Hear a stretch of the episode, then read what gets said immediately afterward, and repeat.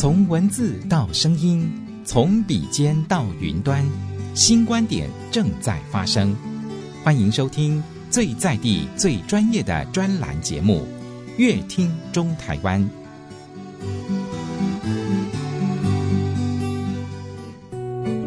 大家好，我是台中市政府社会局彭怀珍局长。我们很高兴跟正声广播股份有限公司、台中广播电台持续的一系列有八集来报告老人福利的相关的这个措施哈。呃，特别谢谢我们的这个很棒的主持人佩金。总之，台中市的老人福利做得很用心，希望大家能够持续在正声广播电台了解到我们所做的服务。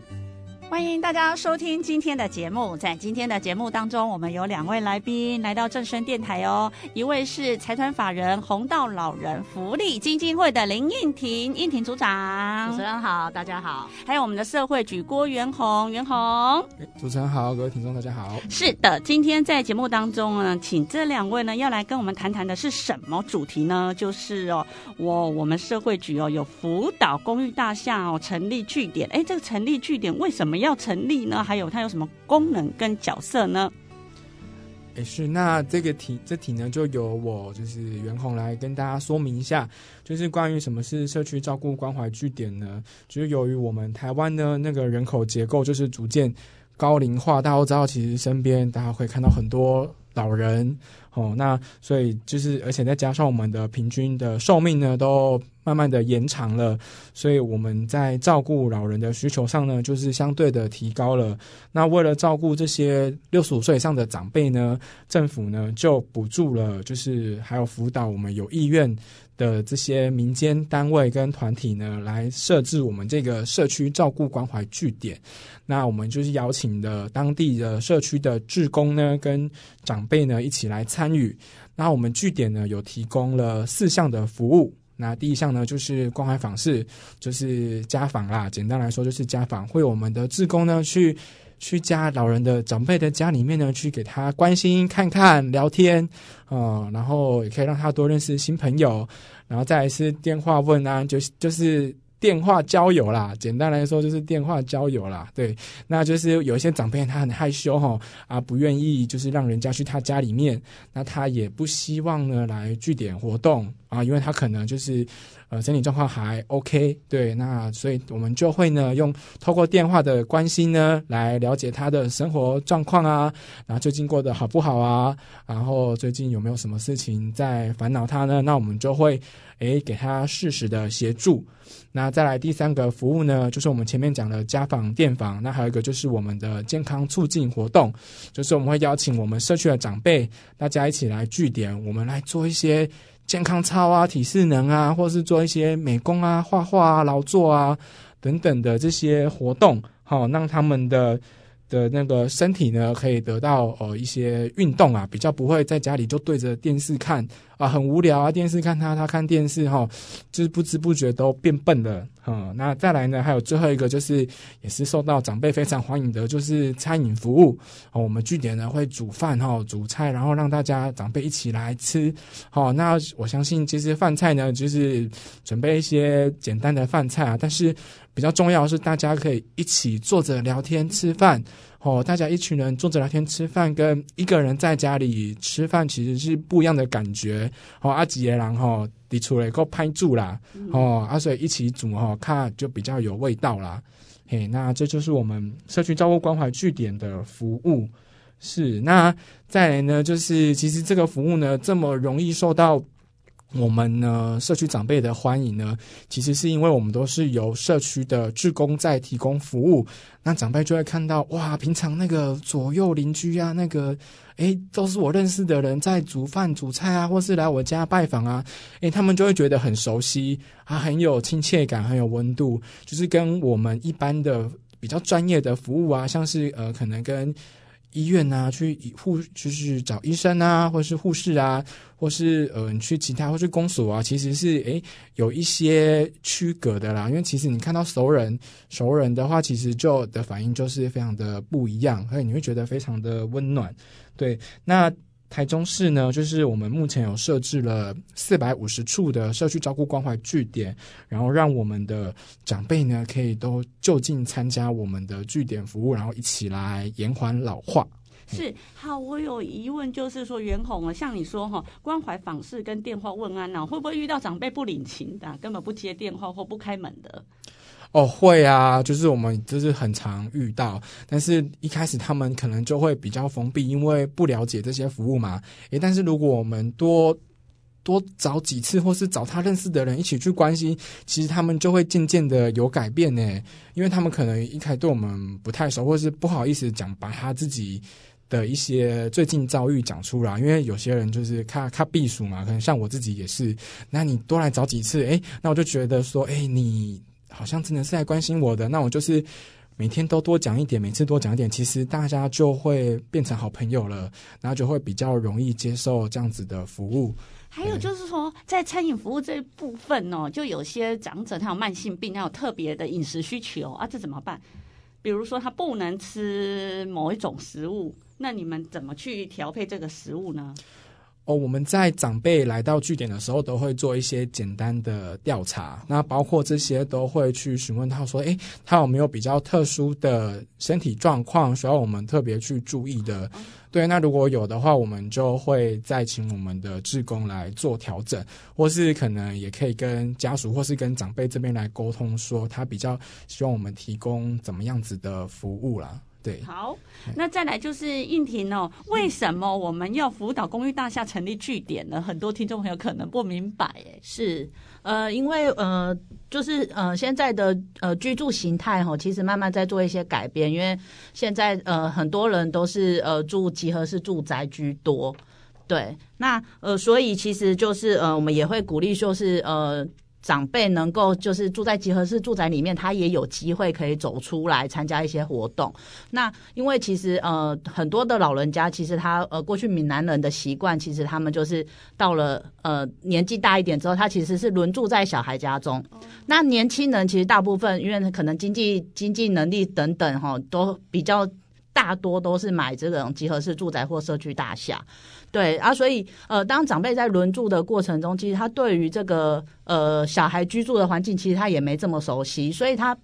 比较少会走出去家门。好，然后再加上就是现在这种呃诈骗啊、猖獗啊等等，其实年轻人也会排斥，就是长辈就是白天到处乱跑这样子。对，所以其实呃我们也看到的是说，诶，当长辈有一个这样的形态的时候，那他有没有可能就在他的公寓大厦里面运用一些公共空间去做一些活动？那刚好其实。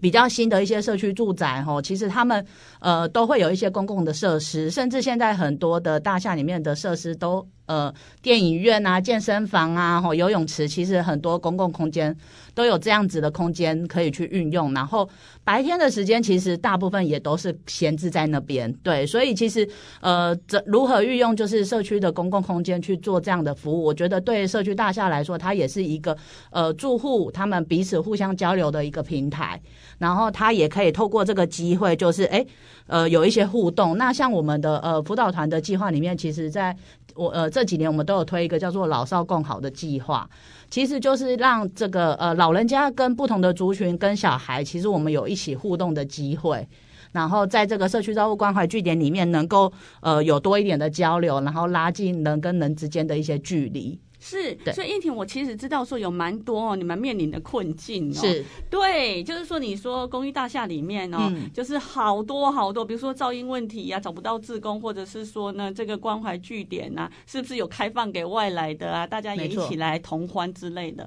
那你们遇到这困境，你们实物上都怎么解决？好，我们曾经就是有遇过，就是呃，据点在办活动的时候，因为噪音太大声。哦然后吵到上面的住户，因为他可能是上夜班啊，白天时间他就是在睡觉，然后他就会从上面泼水下来。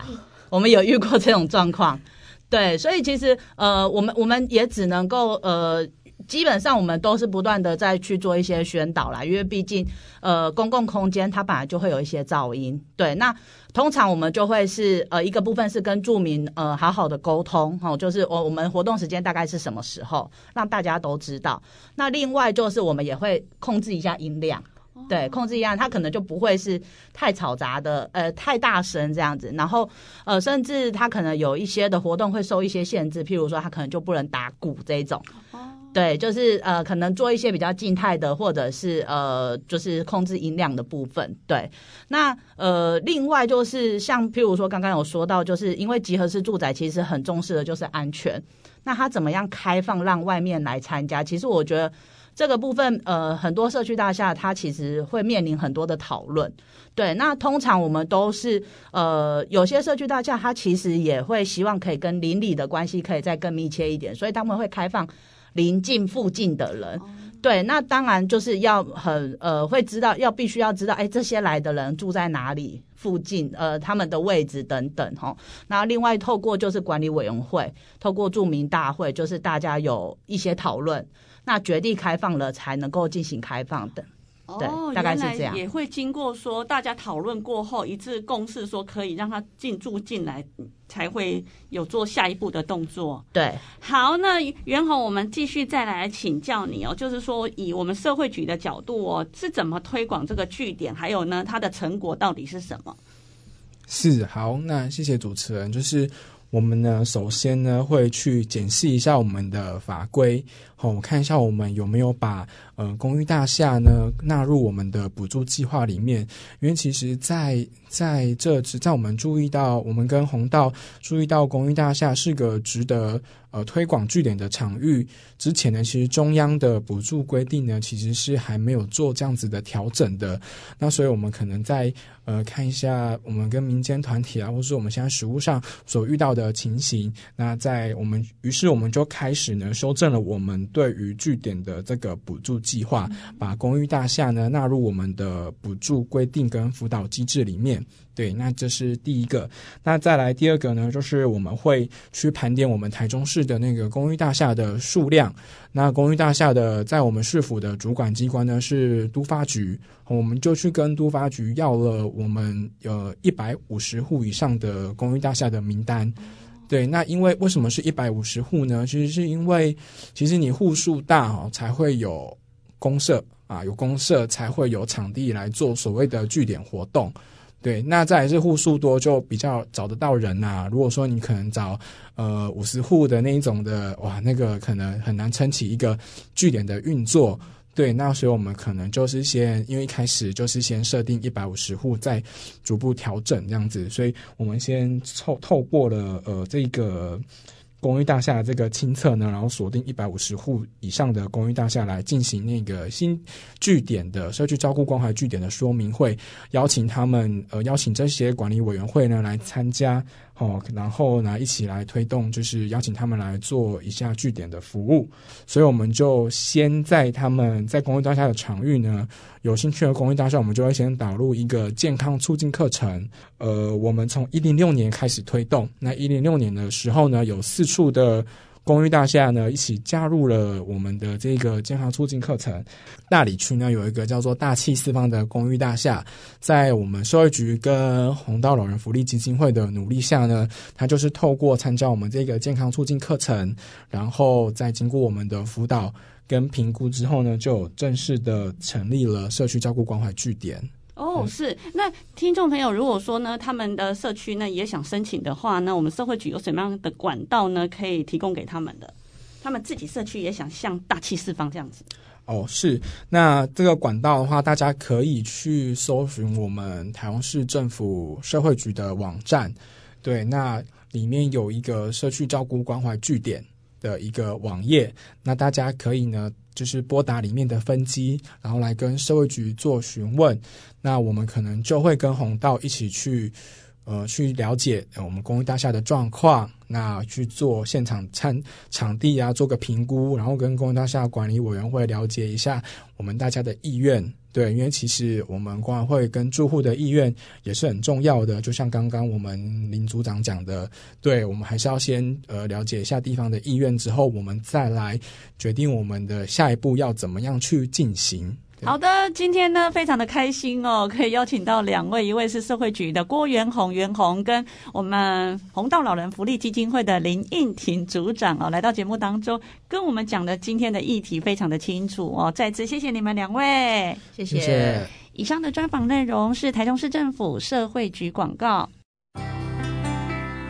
以上专栏节目《乐听中台湾》由正声广播公司台中台与台湾导报跨媒体共同企划制作，谢谢收听。